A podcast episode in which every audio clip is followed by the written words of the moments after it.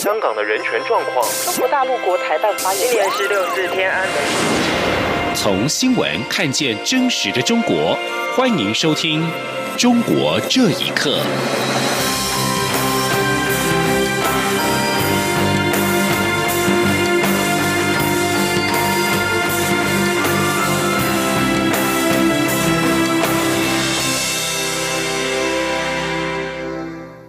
听众朋友们，晚安，欢迎收听《中国这一刻》，我是李自立。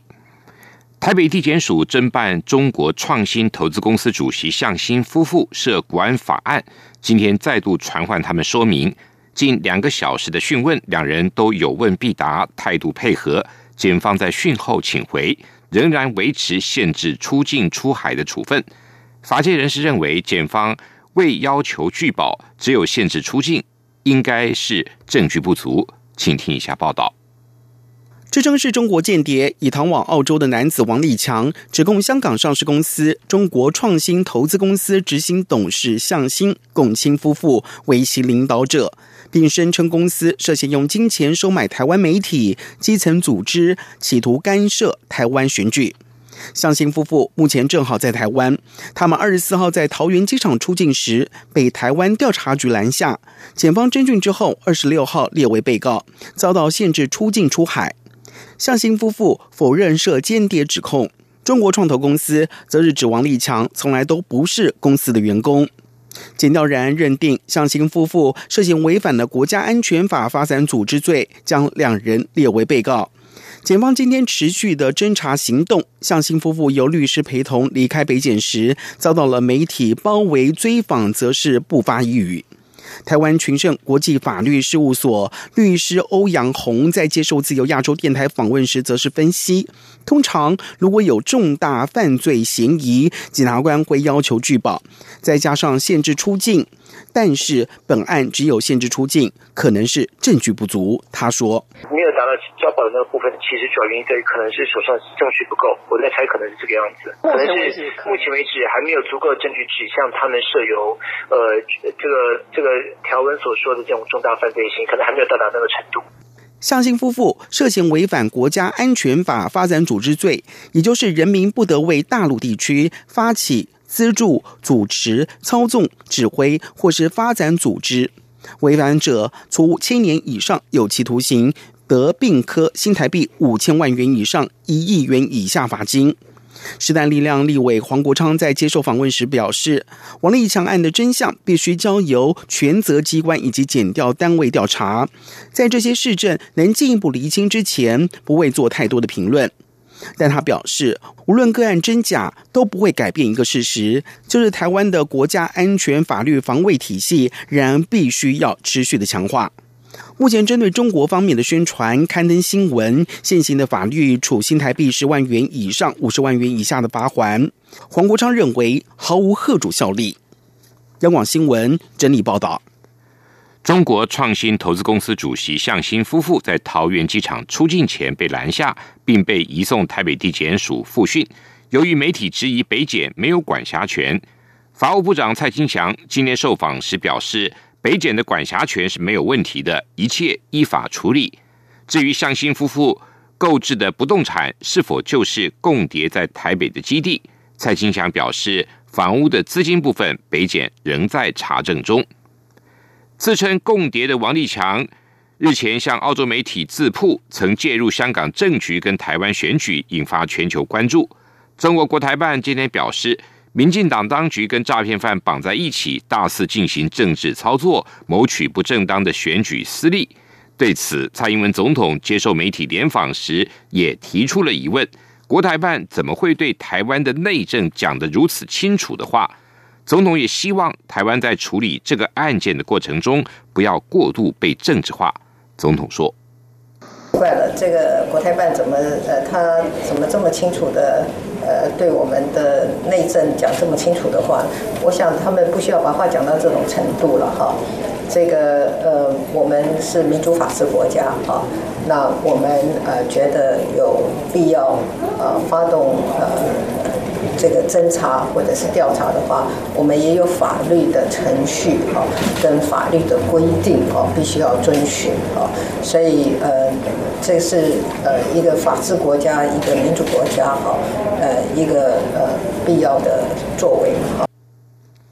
总统也表示，目前共谍案已经进入侦查阶段，让执法单位将真相发掘出来。到时候整体事件就会有比较客观的看法，后续如何处理，就等侦查告一段落之后再说。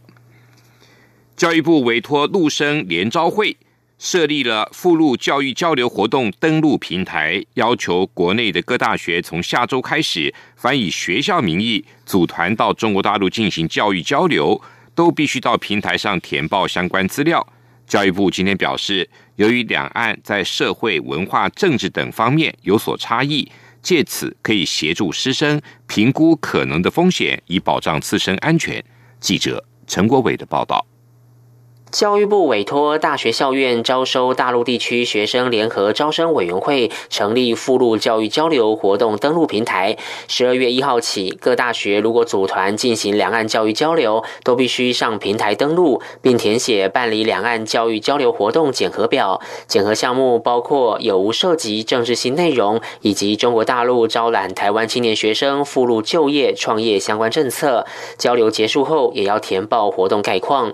教育部指。出教育部原本就已经建制附录教育交流研修学分登录系统，供我国学生上网填报，以掌握学校交流的学科领域、省份地区分布以及学生人数、交流消长等情形，以便于教育相关政策制定推动。现在增设附录教育交流活动登录平台，将特别克责学校强化自我检核与内控机制，保留完整检核及交流记录，以备查核。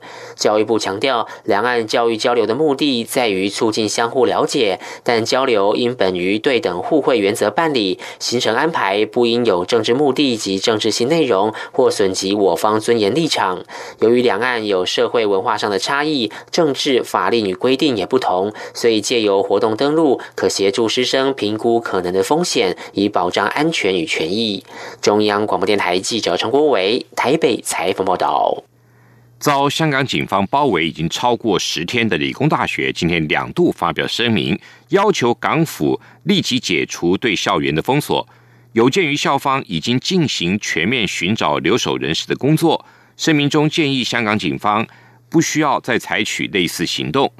理工大学也要求政府相关部门尽快处理校园内的所有危险品，包括汽油弹跟攻击性武器等。执行任何行动时，要以和平跟人道的方式保障所有人的人身安全。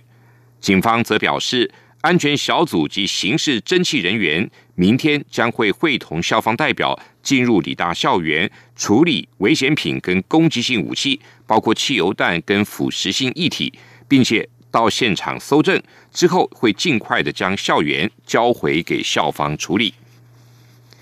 香港在历经五个多月的反送中示威抗议之后，在最近举行的区议会选举中，由泛民主派取得压倒性的胜利。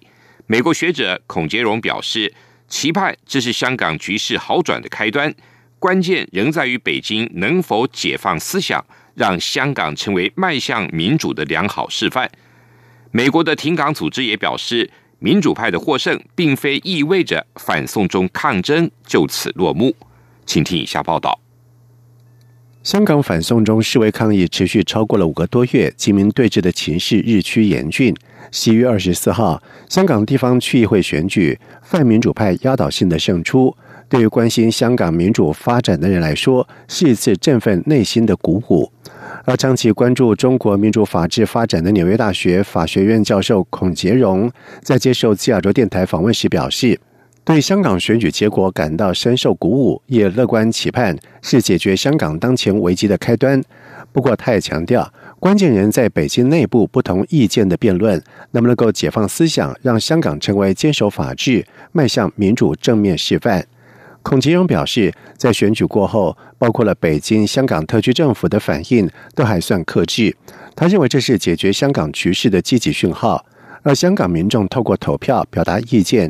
证明民主仍是有效运作的机制。他说，尽管香港争取民主仍有很长的路要走，期待香港明天会更好，进而影响中国。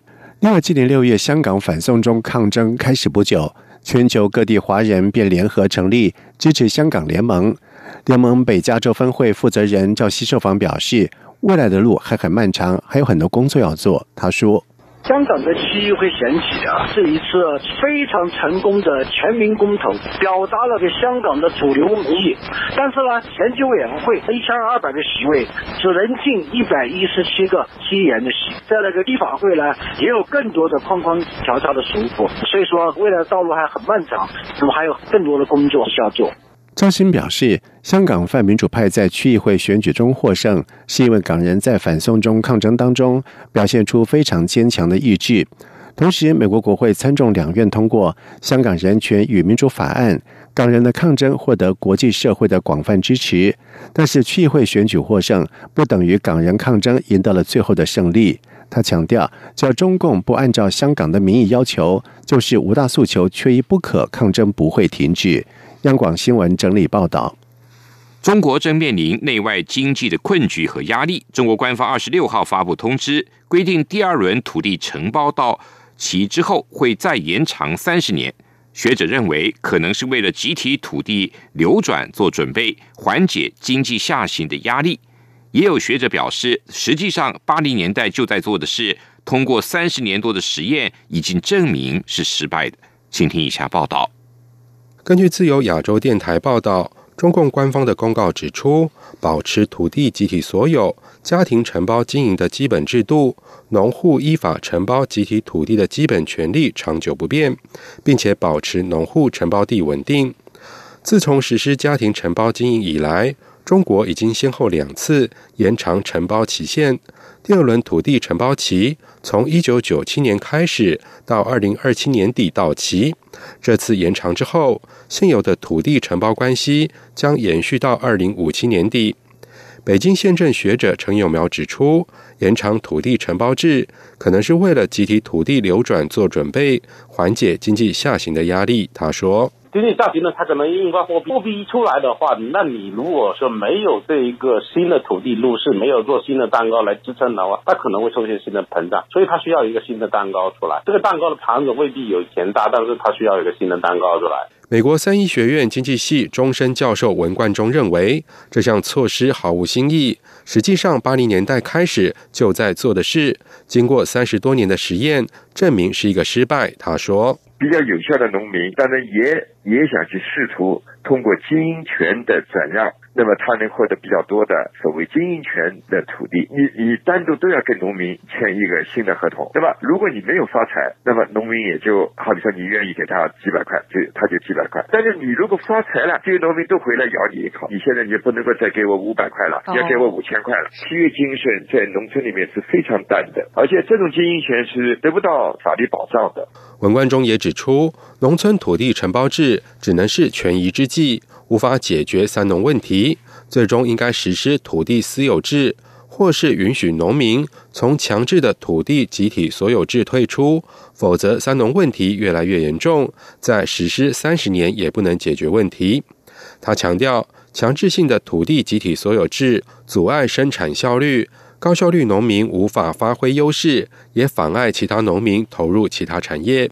以上新闻由央广整理报道。